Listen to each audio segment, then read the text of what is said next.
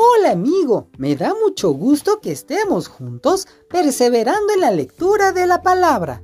Hoy vamos a leer la primera carta a Pedro, capítulo 3.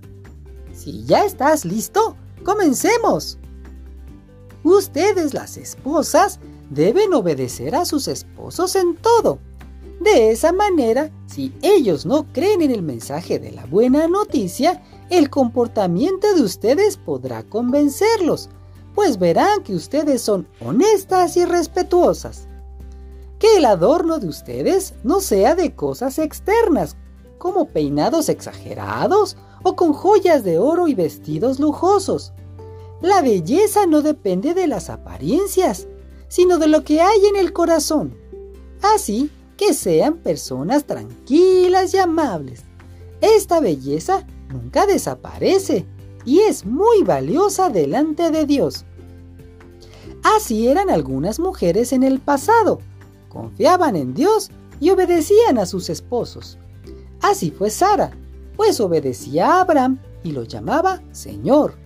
Si ustedes hacen el bien y no tienen miedo de nada, serán como ella. En cuanto a ustedes, los esposos, sean comprensivos con sus esposas.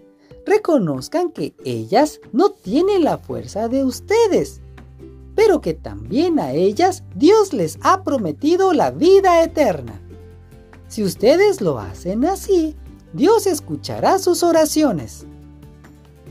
En fin, todos ustedes deben vivir en armonía y amarse unos a otros. Pónganse de acuerdo en todo, para que permanezcan unidos. Sean buenos y humildes. Si alguien les hace algo malo, no hagan ustedes lo mismo.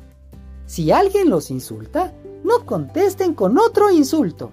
Al contrario, pídanle a Dios que bendiga a esas personas, pues Él los eligió a ustedes para que reciban bendición. Porque, como dice la Biblia, los que de todo corazón desean vivir y ser felices, Deben cuidarse de no mentir y de no hablar mal de otros. Deben hacer el bien, dejar de hacer el mal y vivir en paz con todos. Porque el Señor cuida a los que hacen el bien, escucha sus oraciones y está en contra del malvado. ¿Quién puede hacerles mal si ustedes siempre insisten en hacer el bien? Nadie. Pero si hacen el bien y aún así tienen que sufrir, Dios los bendecirá. No le tengan miedo a nadie, ni se asusten. Honren a Cristo como Señor y estén siempre dispuestos a explicarle a la gente por qué ustedes confían en Cristo y en sus promesas. Pero háganlo con amabilidad y respeto. Pórtense bien, como buenos seguidores de Cristo para que los que hablan mal de la buena conducta de ustedes sientan vergüenza de lo que dicen. Si Dios así lo quiere, es mejor que sufran por hacer el bien que por hacer el mal. Porque Cristo murió una vez y para siempre para perdonarnos nuestros pecados. Él era bueno e inocente y sufrió por los pecadores, para que ustedes pudieran ser amigos de Dios. Los que mataron a Cristo destruyeron su cuerpo, pero Él resucitó para vivir como espíritu. De este modo, fue a anunciar su victoria a los espíritus que estaban presos. Eran los espíritus de los que desobedecieron a Dios en los tiempos de Noé.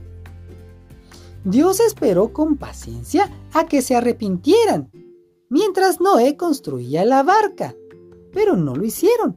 Solo unos pocos subieron a la barca y se salvaron del diluvio, pues el agua misma llevó a esas ocho personas a un lugar seguro y esa agua representaba a la que ahora usamos para el bautismo, por medio del cual Dios nos salva.